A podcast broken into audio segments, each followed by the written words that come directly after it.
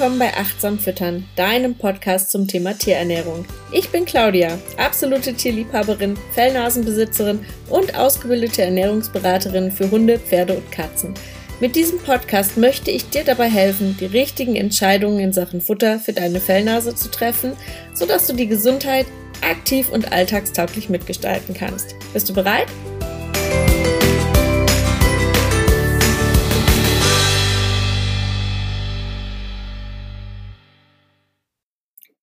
Wenn du wissen möchtest, warum und wie oft du deine Fellnase wiegen solltest und welche Möglichkeiten zur Gewichtsermittlung es überhaupt gibt, dann bist du in dieser Folge genau richtig.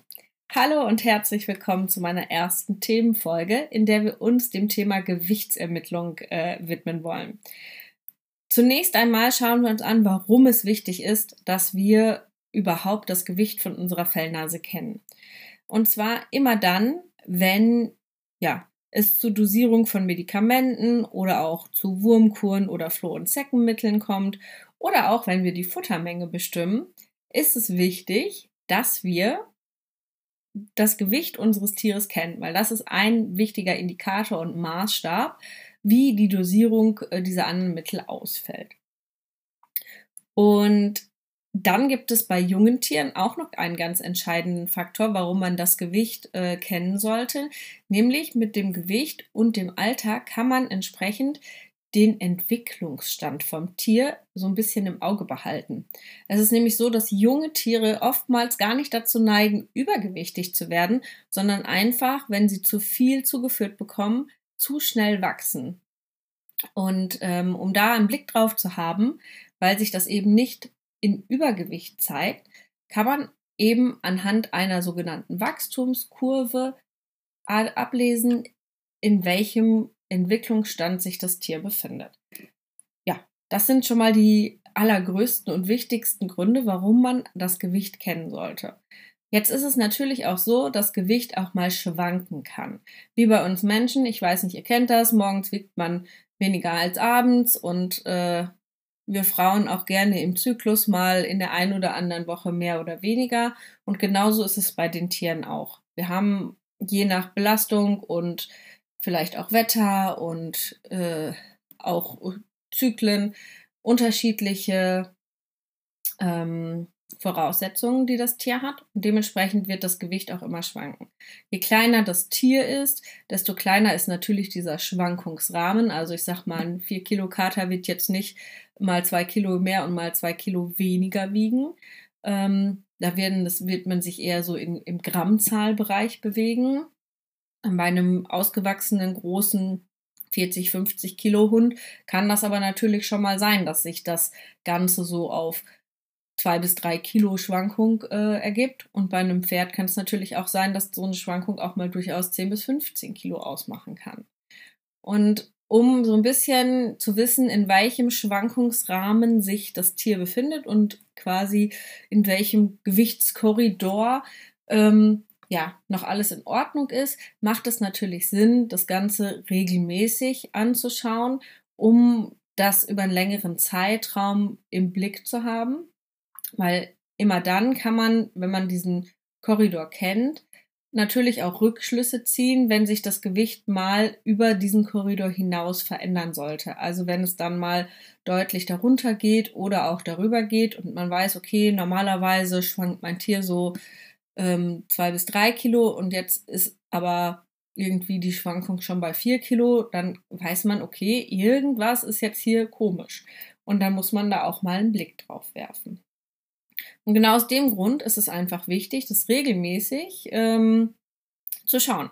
Das kann zum Beispiel sein, dass wir das Futter umgestellt haben. Unser Tier hat ein relativ langes Fell und uns fällt gar nicht sofort auf, dass das Tier ähm, ja vielleicht ein bisschen mehr abnimmt als der normale Schwankungsrahmen es hergeben würde. Und wenn ich es halt nicht rechtzeitig kontrolliere, wird es durch das ich sag mal, dicke Fellkleid so ein bisschen ähm, vertuscht und ich merke es zum Beispiel gar nicht. Und ich merke es erst dann, wenn das Tier wirklich schon sehr, sehr dünn ist und ich es dann beim Streicheln fühle. Und äh, das muss natürlich nicht sein. Genauso kann es natürlich auch sein, dass das Tier krank ist oder dass die Futterumstellung dazu führt, dass ich dem Tier viel mehr Energie zuführe, als es eigentlich braucht und ähm, es dadurch halt dicker wird. Und egal ob Über- oder Untergewicht, da sind wir uns ja sicherlich einig, das ist alles nicht gesund und führt natürlich auch im Zweifel zu Folgeschäden. Deshalb ist es auch wichtig, das Gewicht immer im Auge zu behalten und regelmäßig jedem anzuschauen. Aber was heißt denn eigentlich regelmäßige Abstände? Also bei erwachsenen Tieren würde ich sagen, ist es durchaus ausreichend, wenn wir alle ja, sechs bis acht Wochen kontrollieren, wenn wir im Vorfeld schon verlässliche Zahlen haben. Das heißt, für den Anfang würde ich immer empfehlen, es etwas, ja, kürzere Abstände zu, zu machen, um das Ganze einmal halt, ähm, um gutes Gefühl zu bekommen. Und später dann, wenn man ein gutes Gefühl für den normalen Gewichtskorridor hat, dann kann man dazu übergehen, dass man es, wie gesagt, alle sechs bis acht Wochen kontrolliert. Bei jungen Tieren würde ich immer einen kürzeren Intervall vorschlagen. Eben aus dem Grund, dass man da viel, viel schneller gegensteuern muss, wenn in der Entwicklung irgendwas nicht passt. Und man hat ja eine entsprechende Kurve, an der man sich langhangeln kann, die sich so nach Wochen oder Monaten ausrichtet. Und dann äh, macht es durchaus Sinn, das Ganze alle zwei bis vier Wochen zu kontrollieren. Wie man das Ganze dann beurteilen kann, ob das Gewicht überhaupt passt oder nicht zu meinem jeweiligen Tier, das sagt uns der Body Condition Score. Und äh, dazu möchte ich euch aber dann in der nächsten Folge ein bisschen mehr erzählen. Heute geht es dann erstmal weiterhin darum, wie können wir unser Tier denn überhaupt wiegen? Ich sage mal, bei einem kleinen Tier ist es relativ einfach. Das können wir irgendwie noch mit auf der Personenwaage oder mit auf die Personenwaage nehmen. Dann stellen wir uns einmal mit Tier drauf äh, und einmal ohne Tier und die Differenz äh, ist dann natürlich das Gewicht vom Tier. Das geht ganz gut.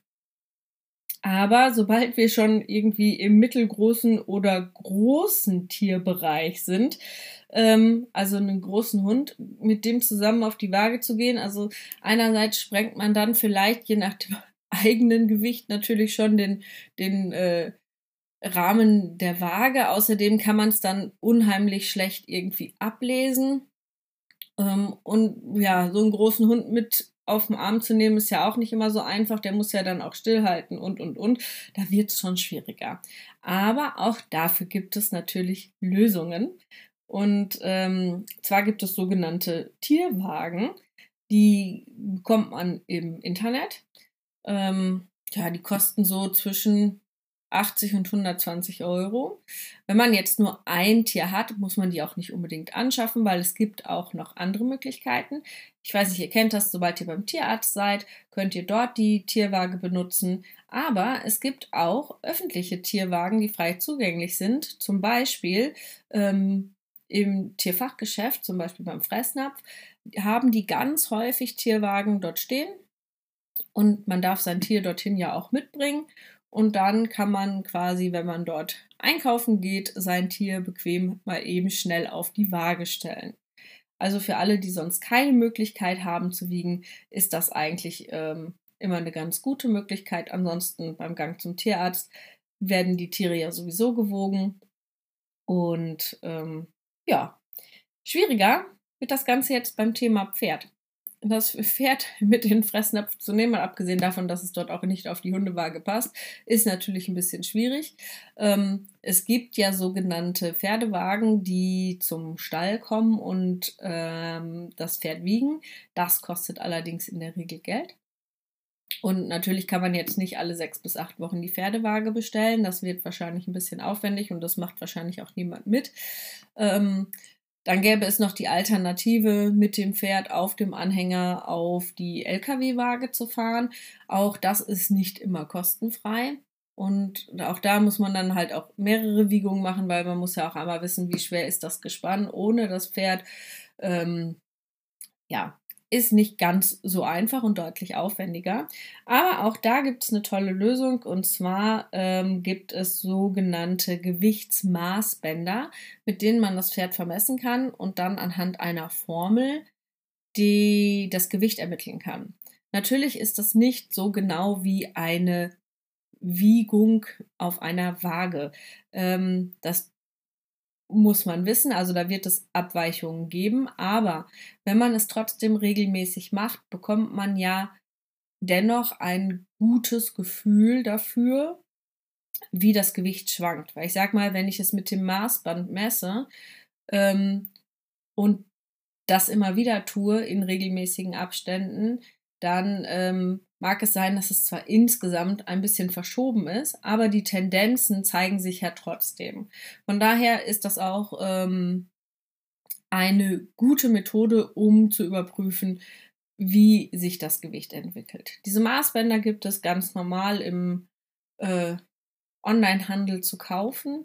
So, hat man jetzt das Gewicht genommen, sollte man das natürlich auch festhalten. Dazu gibt es heutzutage ähm, ganz viele Apps, äh, in denen man das festhalten kann. Alternativ kann man sich natürlich auch ein Gewichtstagebuch anschaffen oder ein ähm, Notizheft, wo man das einfach reinschreibt, wie ihr das wollt. Wenn ihr gerne ein Tagebuch haben wollt, dann könnt ihr euch kostenlos bei mir auf der Homepage unter www.futterplanschmiede.de ein solches downloaden. Auf der Unterseite Podcast findet ihr äh, die entsprechenden Informationen und den Link dazu packe ich euch natürlich auch hier in die Show Notes. Ja, und dann fassen wir noch einmal kurz zusammen. Die regelmäßige Gewichtsermittlung und Dokumentation, die ist absolut sinnvoll, um im Falle von Medikamentengabe oder Gabe von Mitteln gegen Würmer, Zecken, Flöhe oder die Dosierung eben entsprechend für die richtige Futtermenge festlegen und bestimmen zu können. Unter regelmäßig versteht sich bei einem jungen Tier alle zwei bis vier Wochen, beim ausgewachsenen Tier alle sechs bis acht Wochen, um erstmal ein gutes Gefühl dafür zu kriegen, würde ich im Vorfeld immer mit zwei bis vier Wochen starten, das einen gewissen Zeitraum, halbes Jahr, durchziehen und dann äh, kann man auf den normalen Turnus übergehen. Für die Gewichtsermittlung gibt es verschiedene Möglichkeiten. Bei kleinen Tieren das Wiegen zu Hause auf der Personenwaage oder das Wiegen bei öffentlichen Tierwagen, in Tierfachgeschäften oder beim Tierarzt. Für Pferde das Bestellen der Pferdewaage oder das Gespann mit und ohne Fett auf der LKW-Waage wiegen oder eben das Pferd anhand eines Gewichtsmaßbandes vermissen, äh, vermessen und dann anhand der Formel das Gewicht ermitteln. Natürlich ist das Gewicht alleine nicht ausschlaggebend für die Bestimmung der Futtermenge, sondern da gibt es halt auch noch weitere Faktoren, unter anderem ja auch den Gewichtszustand, wie man den einschätzen kann. Ähm, das erfolgt, wie schon vorhin erwähnt, anhand des sogenannten Body Condition Scores und mit dem oder über den erzähle ich euch dann in der nächsten Folge ein bisschen was. Und jetzt sage ich danke fürs Zuhören. Ich hoffe, du konntest aus der heutigen Folge etwas für dich und deine Fellnase mitnehmen. Wenn dir dieser Podcast gefallen hat, lass mir gerne eine positive Bewertung da und erzähle anderen Fellnasenbesitzern davon. Mehr Infos zum Thema Ernährungsberatung für Tiere findest du auf meiner Homepage unter www.futterplanschmiede.de. Jetzt wünsche ich dir und deiner Fellnase alles Gute, bis zum nächsten Mal.